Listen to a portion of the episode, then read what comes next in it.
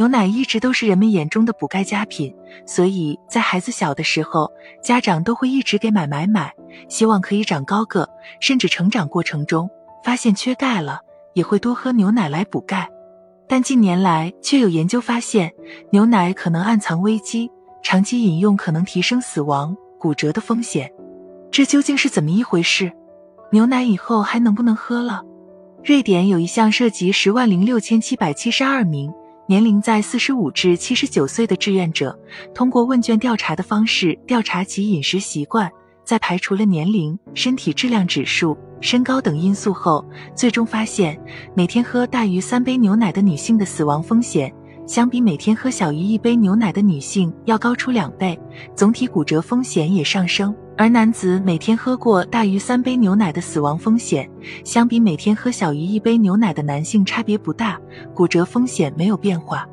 不过需要强调一点，这里的牛奶不包括酸奶，酸奶与死亡和骨折风险增加无关。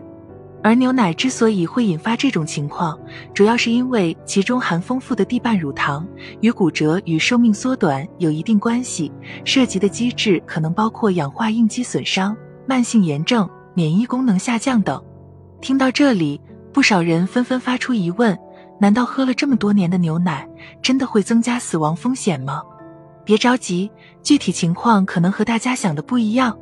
首先，牛奶实际摄入量可能存在误差，因为该研究调查方式是通过食物频率问卷，参与的人预估的数量不一定精确。其次，牛奶存在差异，这里只涉及到瑞典的特定人群。而瑞典的牛奶当中强化添加维生素 A，摄入过量可提升骨折风险。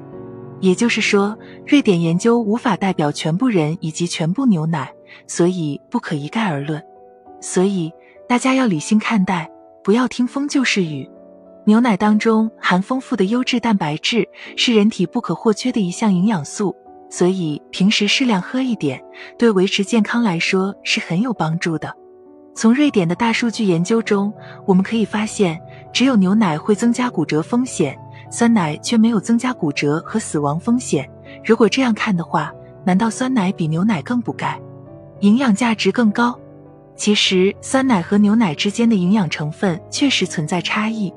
但注意，别单看某一项数值就认为某一种牛奶要好一些，因为每个人的情况都不同，适合的牛奶也不一样。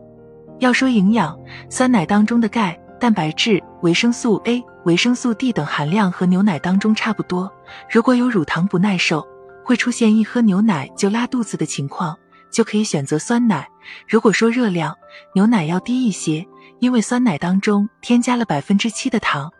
如果再说保健性，酸奶优于牛奶，因为它可以提供部分活的益生菌，有助于提升免疫力，改善胃肠功能。预防肠道感染疾病，而如果单单只看补钙的话，两者都各有优势。比如牛奶当中不仅含大量的钙质，还有许多利于钙吸收的物质，如 MBP、CPP 等，可促进钙的吸收，帮助人体更好的补钙。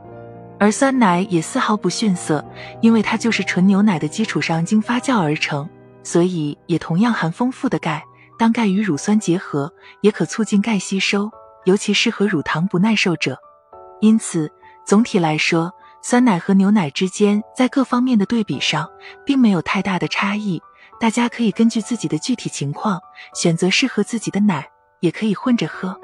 总的来说，酸奶和牛奶都是好奶，正确饮用对健康有多重好处，如补钙、促进脑发育等。所以鼓励大家适当喝点牛奶和酸奶，不过在饮用时。要了解清楚一些注意事项，以免错误的饮用方法而危害到健康。